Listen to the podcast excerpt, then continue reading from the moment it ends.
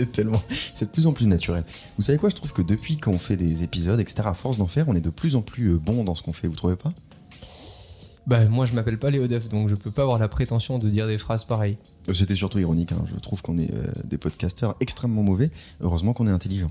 C'est vrai, heureusement qu'il y en a qui trouvent des sujets encore. hein. Oh là là, eh, par contre, après 18 mois sans trouver un seul sujet, il en a trouvé 6 sur les 20 derniers épisodes.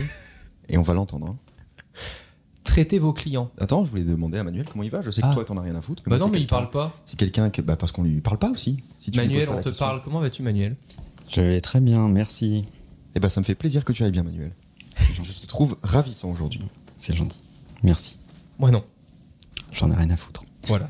Euh, bon, on parle euh, d'un sujet parce que j'ai fini de lire le livre de Jordan Belfort. Hmm. Voilà.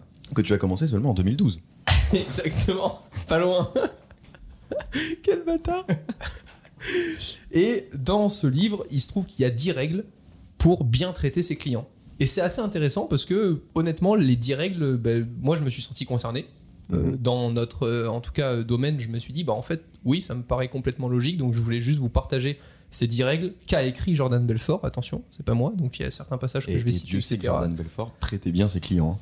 Alors, voilà, on y vient, c'est le premier sujet. Euh, C'est vraiment le loup de Wall Street. On Au niveau vous- SAV, il était top. On, on vous promet qu'après c'est fini, on arrête de parler de Jordan Belfort. Parce Mais que oui, là, mais ça fait plaisir à Romain. C'est Romain, euh, ça lui fait plaisir. Il lit un livre tous les 6 ans, donc on l'a autorisé à faire connard. deux épisodes. C'est son maître spirituel en plus, donc Voilà. euh, il en parle, comme ça il est content pour l'année, et après on passe à autre chose. Et en plus, comme il se souvient pas du début du livre, il relit en fait le même livre. Exactement, le temps que je finisse, euh, le début, voilà, m'est échappé. Mais Euh, on vous promet que ça va s'arrêter.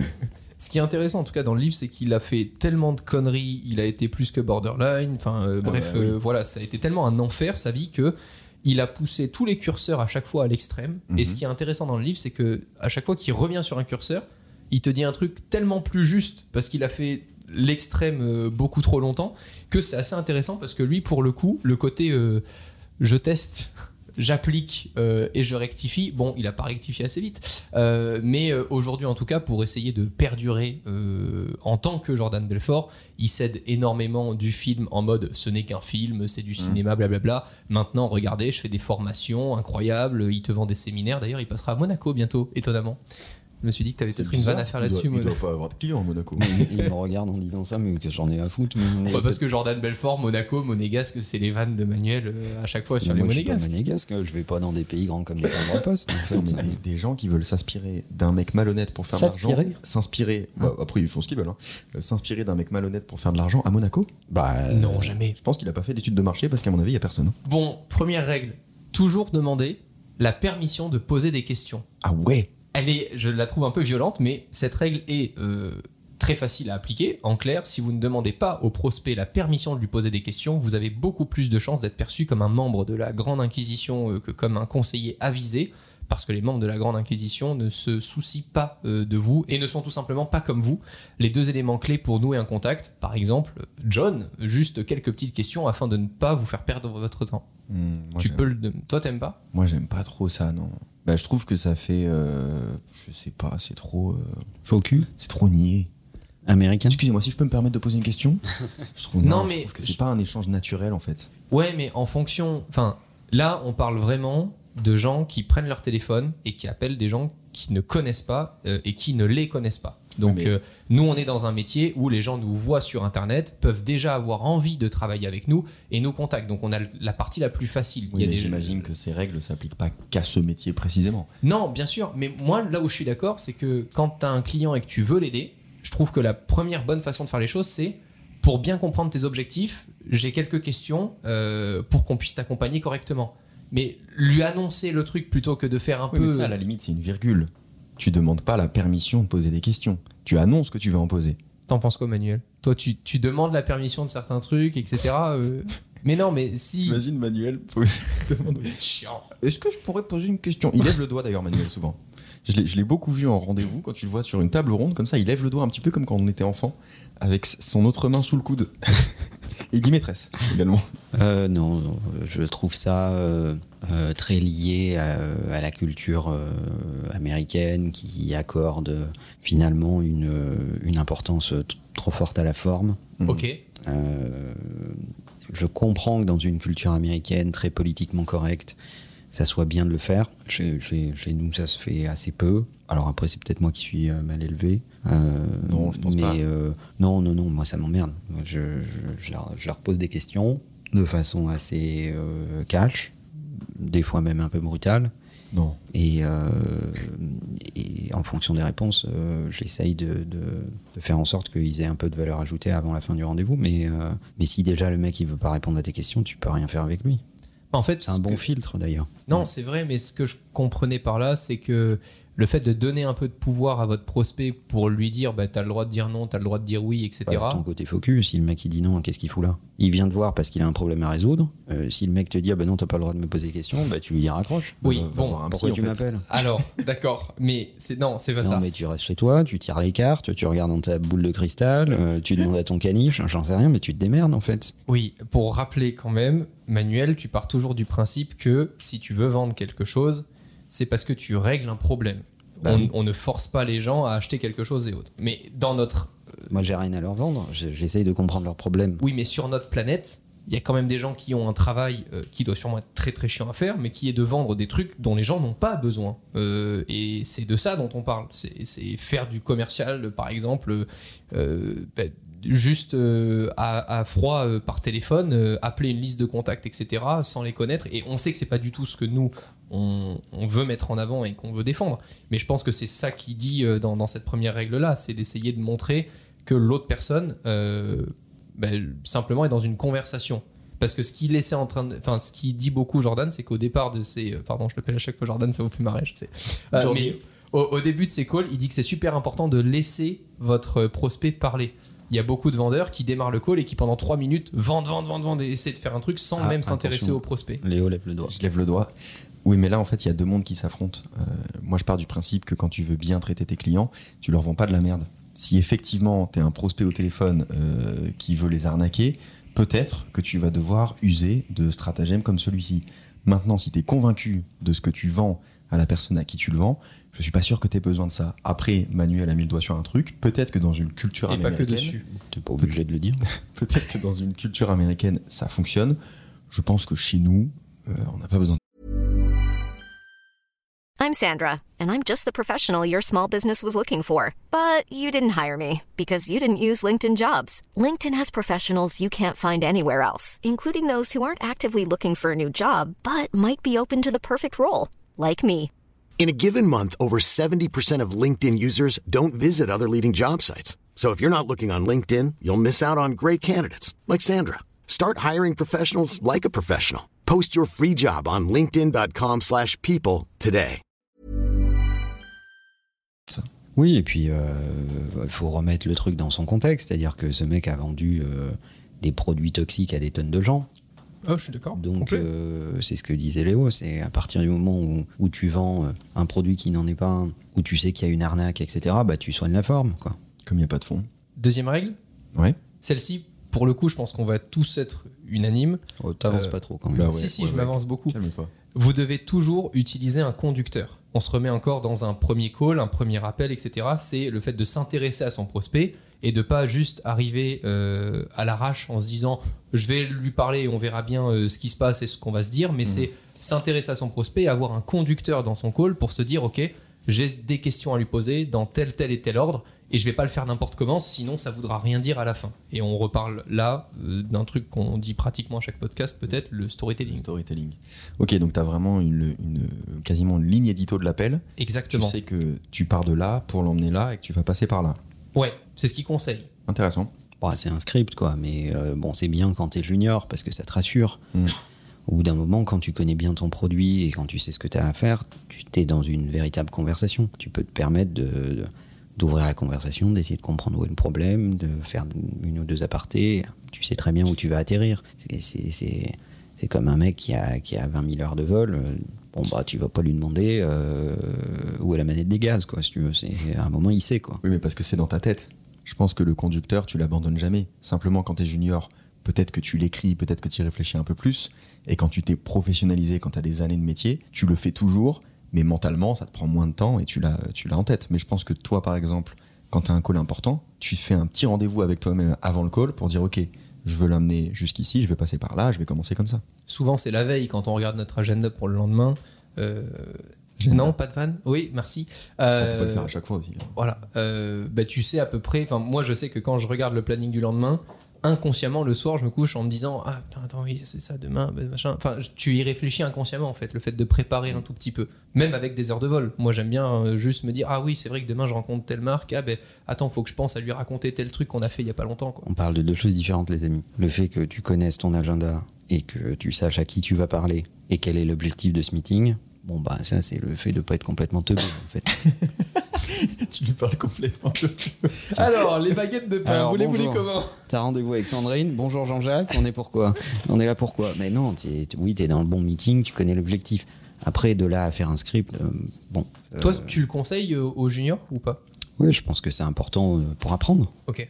Et c'est très bien de le faire pour apprendre. Il n'y a aucune honte à avoir un script pour ses rendez-vous. Et je pense d'ailleurs qu'une bonne méthode pour scripter ses rendez-vous, c'est d'utiliser euh, le mind mapping, euh, que Léo utilise beaucoup euh, pour son travail de recherche et d'écriture.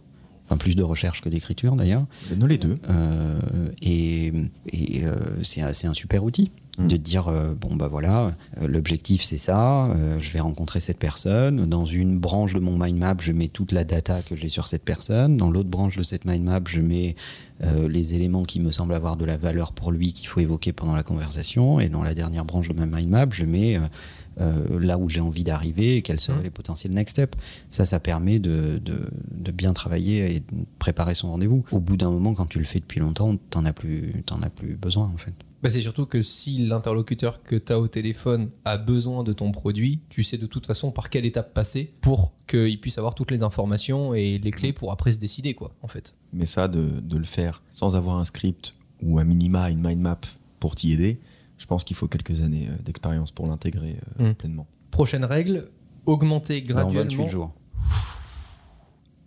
Sans script. Augmente- sans script. Augmenter graduellement le niveau d'indiscrétion de vos questions.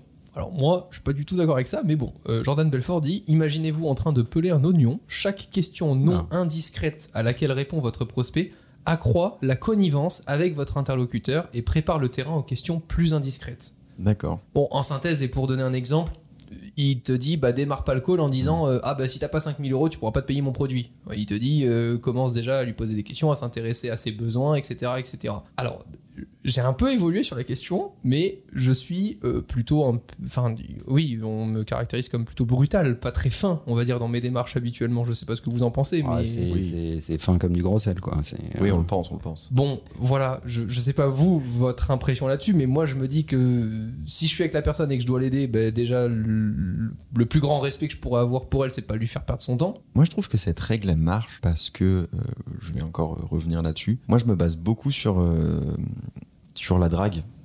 Bah tiens On, on en a, dé- on, en a, on en a déjà parlé. Et effectivement, quand tu rencontres quelqu'un et que tu rentres dans un jeu de séduction, tu vas petit à petit. Parce que tu testes le niveau de résistance de la personne et, et- et à quel point elle peut se confier à toi et à quel point euh, elle est euh, à l'aise dans la discussion. Donc je vois pas pourquoi ce serait effectivement différent avec, euh, avec un client. Donc non, je pense que ça marche effectivement. Maintenant, c'est vrai que Romain, c'est pas ta plus grande qualité. Parce que toi, tu veux aller droit au but et tu détestes perdre du temps. Euh, mais je pense que J'ai dit que j'avais évolué, j'ai évolué sur la question. Tu as évolué, Euh, c'est toujours pas ta plus grande qualité, mais tu as évolué. D'accord. Toi, Manuel, là-dessus, t'es un grand stratège. Parfois, je te vois poser des questions dérangeantes, alors que tu connais peu la personne. Parfois, je te vois y aller petit à petit, et même parfois, tu t'avances sur des trucs où je te dis après, euh, souvent les rendez-vous, voilà, c'est pas la peine, ça, ça l'intéressait pas, machin, etc. Et toi, t'étais très cool dans la conversation pour euh, en apprendre plus sur l'autre et tout ça. C'est très bizarre.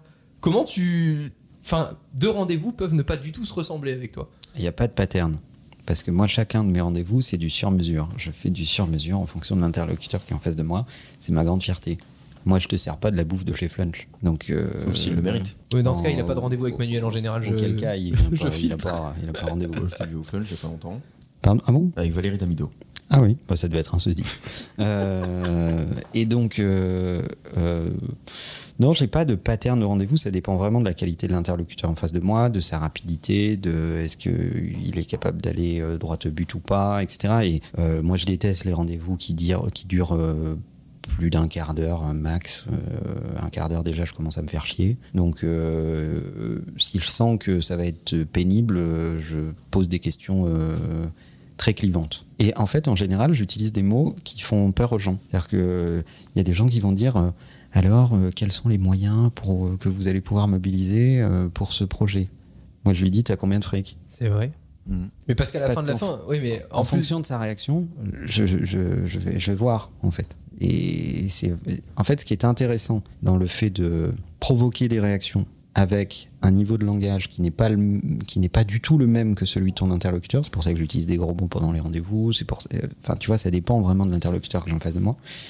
Euh, ce qui est intéressant, c'est de, de regarder comment les gens se comportent face à l'adversité. Parce que un prospect qui euh, qui s'offusque d'une certaine forme d'adversité et qui te demande de résoudre un problème pour lui, ça va être compliqué. Je donne un exemple. Un prospect vient nous voir parce qu'il a un problème de communication à résoudre, il a besoin de créateurs pour l'aider dans sa communication euh, à amplifier son annonce, son lancement produit, etc. S'il s'offusque à la moindre question un peu radicale, ça va être très compliqué pour les créateurs derrière d'avoir des scripts euh, un peu décalés, un peu créatifs, euh, etc. Si c'est un mec qui est des traits euh, doigt sur la couture, qui veut du conformisme, euh, qui veut qu'on reprenne ses éléments de langage, qui, a- qui confond la communication publicitaire avec euh, la collaboration avec un créateur, bah au moins euh, en trois questions, euh, j'ai ma réponse et je sais si on va travailler ou pas avec lui. ok, c'est intéressant. Bonne mais journée. voilà, ça, ça demande quand même 25 ans d'expérience. Euh, On se calme. hein. Il a même pas 25 ans. Prochaine règle, utiliser le langage corporel adéquat pendant que le prospect répond. Alors ça, j'ai lu beaucoup de trucs là-dessus Mhm. Et j'ai l'impression que ça change strictement rien et que c'est complètement con. Genre, tu sais les conseils de alors euh, votre prospect croise les bras, euh, croisez les bras comme vous, vous allez être connecté. Voilà. L'exemple.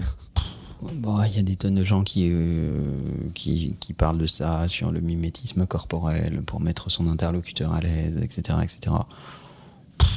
Bah, c'est sûr que si l'interlocuteur il est en face de toi euh, assis normalement et que toi t'es avec les pieds sur le bureau, c'est chelou quoi. Moi, j'ai une astuce. Je tourne toujours le dos. Ah oui, pas mal aussi. interlocuteur. Bon, ça s'appelle une invitation. ça marche pas, hein, mais je le fais. Voilà. C'est tout- ce que j'ai à dire sur cette règle.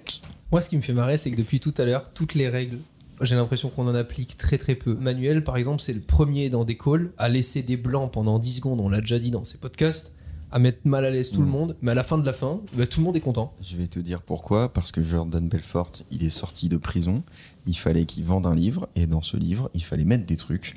Donc il a dit bah, N'oubliez pas de respirer entre les phrases. euh, et puis surtout, il bah, faut avoir la bonne intonation. euh, et puis il faut pas prendre l'accent marseillais si vous êtes euh, pas marseillais. Et puis, enfin. Moi, je suis pas d'accord. Il parle comme ça, Jordan Belfort. Jordan Belfort, il parle comme ça. Ah il oui, fait, Oh, excuse me. Ah. euh, Ah, mais excuse-moi. Je pense qu'on a eu une super école euh, parce qu'on a appris sur le terrain, mais que beaucoup de gens, même en sortant d'école, ne savent pas appliquer ces règles-là. Ils savent pas quoi, ils savent pas qu'il faut croiser les bras. Enfin, non, arrête, les règles là. euh, Mais je te jure, je le vois. Et, euh, on va arrêter deux secondes, hein, c'est des règles pour Google. hein. C'est pas ça qui va faire en sorte que ça va marcher ou pas marcher. C'est pas parce que euh, tu te, t'es bien droit, euh, les mains sur ton bureau, euh, etc. Enfin, j'ai l'impression de, de regarder le diable s'habille en Prada, en fait, si tu veux. Donc, euh, à un moment, ça s'appelle du folklore.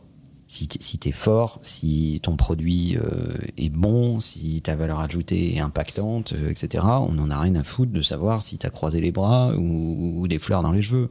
Euh, Je peux citer un exemple? Vas-y. Attends, est-ce qu'il a un rapport avec la règle?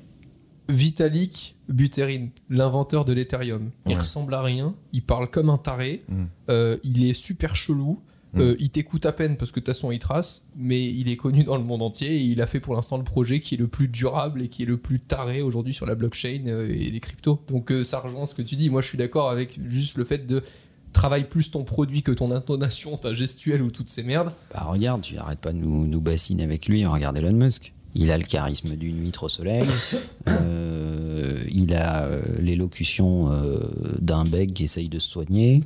Euh, bon, il n'y a, y a rien qui va, et pourtant, euh, on l'écoute. De toute façon, moi, moi je suis très content de ce podcast parce que si on peut éviter aux gens de lire le livre de Jordan Belfort Ah bah oui, complètement. et leur donner de vrais conseils ou en tout cas leur donner un retour sur, euh, sur ces règles-là, moi ça me, ça me va. D'ailleurs, on Mais- vous conseille de ne pas le lire. On vous conseille de ne pas le lire. Mais euh, donc, dès que tu m'as dit le sujet, je t'ai dit tout de suite, mais en fait, Jordan Belfort, qui est le loup de Wall Street, qui va m'expliquer comment bien traiter mes clients, va te faire foutre en fait. C'est Ça une n'a- blague. Ça n'a aucun sens. Mm, C'est une blague. C'est Xavier Dupont de Ligonnès qui, qui te dit comment prendre Quelle soin de sa famille. Ah, vous êtes horrible. C'est vrai. Bah oui. Bah, la prochaine règle, la, C'est DSK qui te dit comment être fidèle. la prochaine règle, prenez-la comme une blague du coup. Non, ça c'est Castro. Pas mal. Je vous jure qu'il a écrit ça. Ah, mais ça m'a si tué. c'est de pire en pire, par contre, on va se marrer. hein. Ah oui, là on se marre. Moi, je vais me casser de ce podcast. Je vous le dis. Toujours suivre un ordre logique.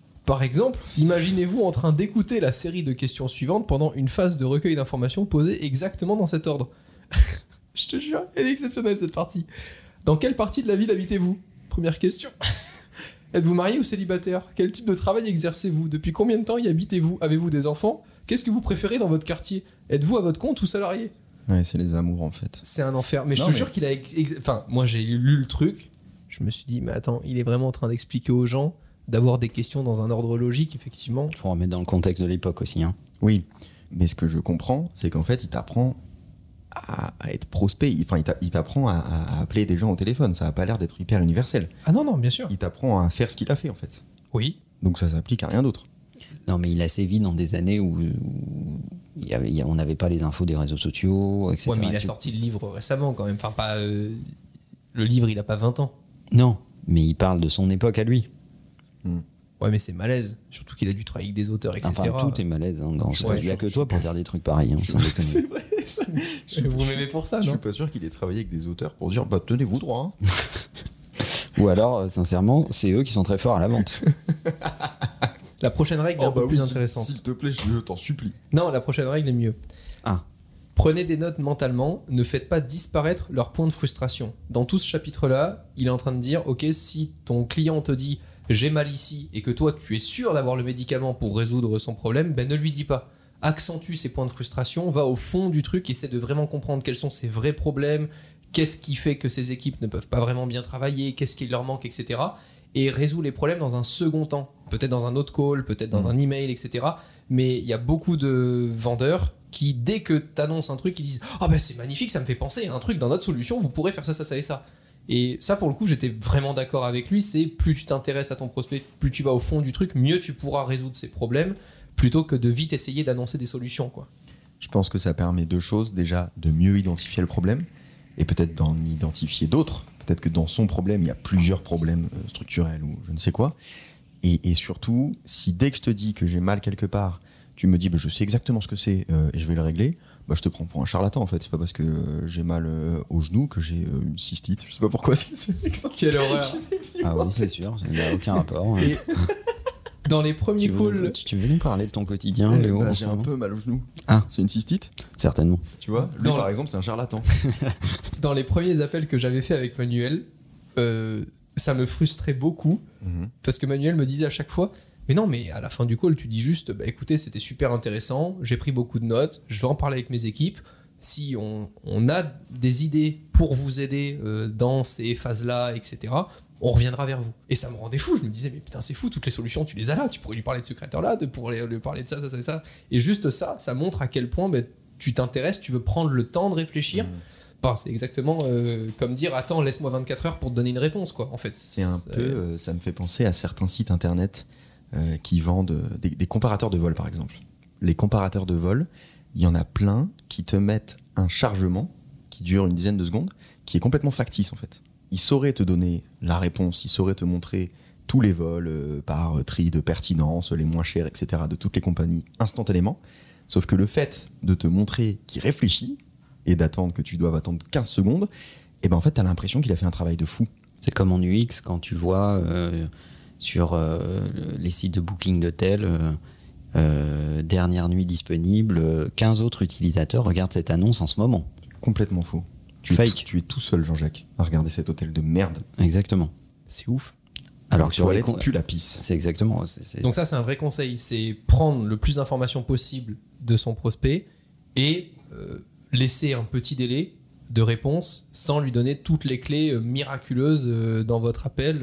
Mais ne serait-ce que pour toi, parce que tu peux avoir euh, des- des- spontanément des idées de réponse, etc. Mais tu, tu peux aussi prendre euh, un tout petit peu de temps pour euh, t'assurer que c'est pas complètement con.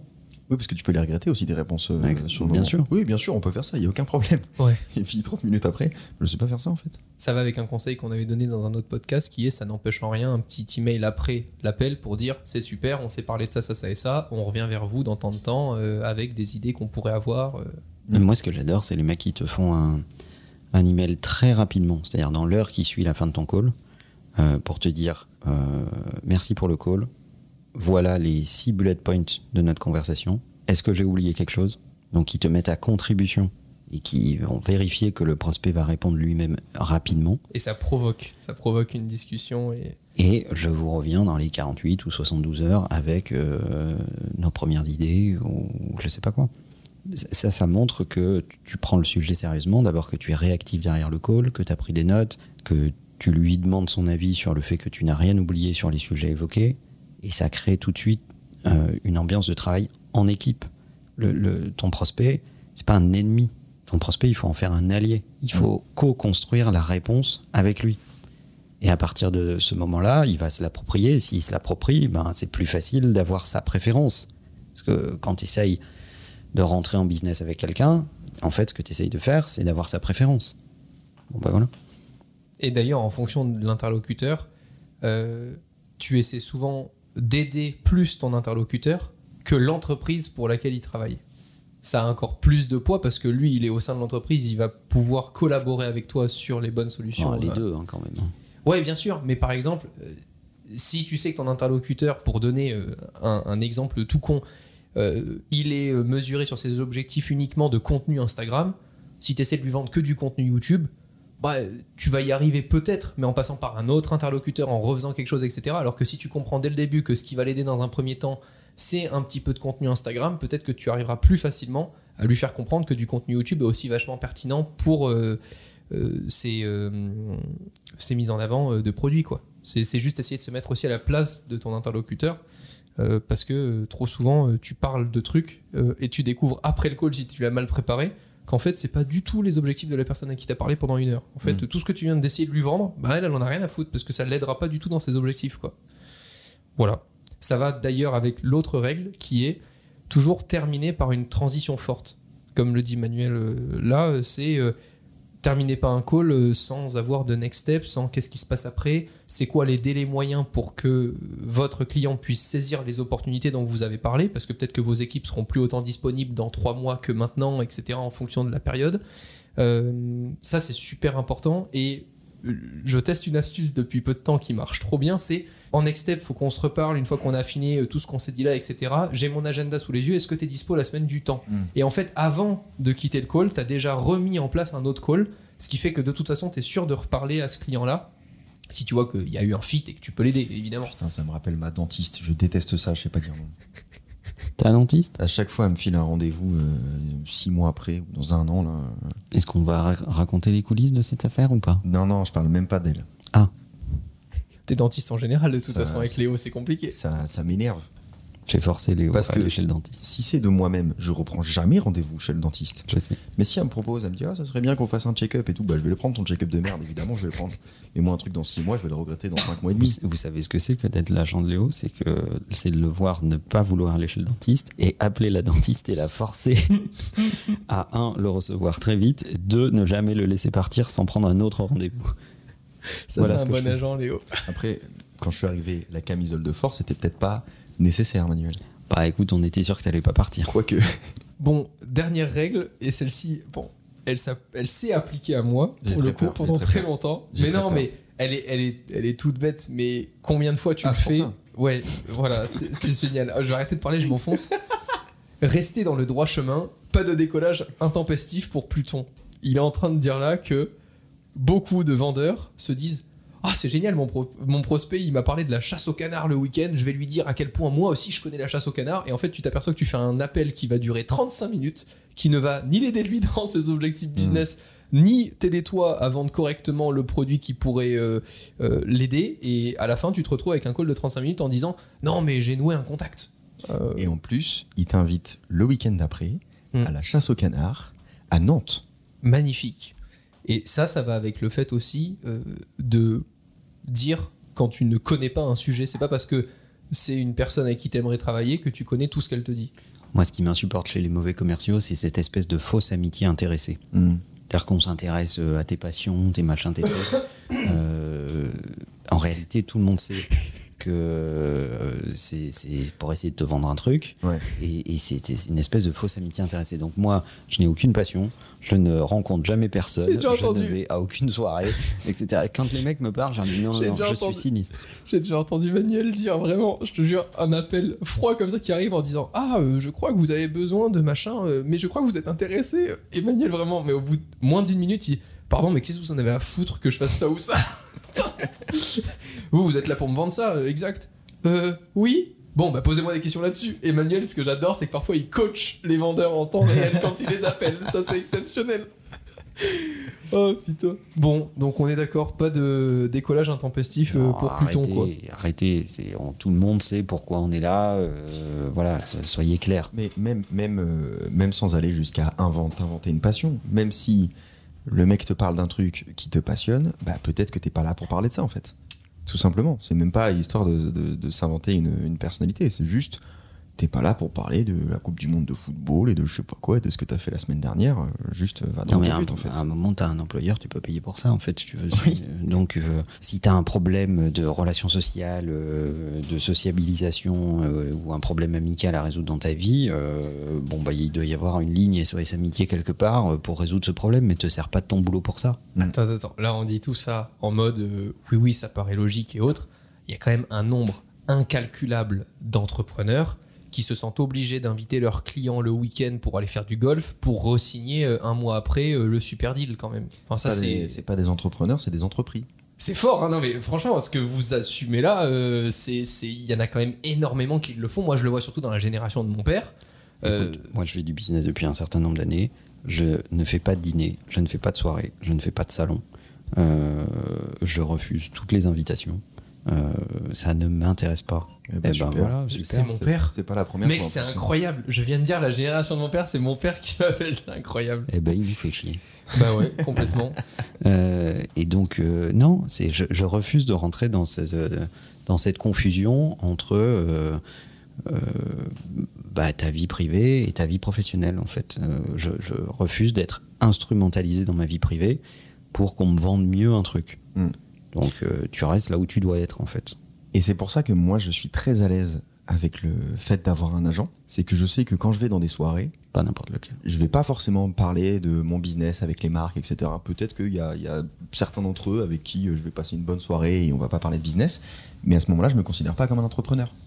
Et je sais que toute la partie business, dès qu'elle va me parler d'un truc pro, d'une prochaine vidéo, etc., je vais lui dire, bah, parle-en à mon agent. Là, je suis pas là pour ça, en fait. Je suis pas dans ce mood-là. J'ai pas envie qu'on parle de ça du tout. Je, je, je, je fais vraiment la différence entre ces relations-là. Je mélange pas tout. Et ils sont pas déçus. Ça, c'est vrai. Ben voilà. On vous remercie, la bise au chien. Vous avez eu des idées, d'autres trucs que vous voulez conseiller euh, pour bien traiter vos clients, des vraies solutions euh, Euh, ne devenez pas Jordan Belfort.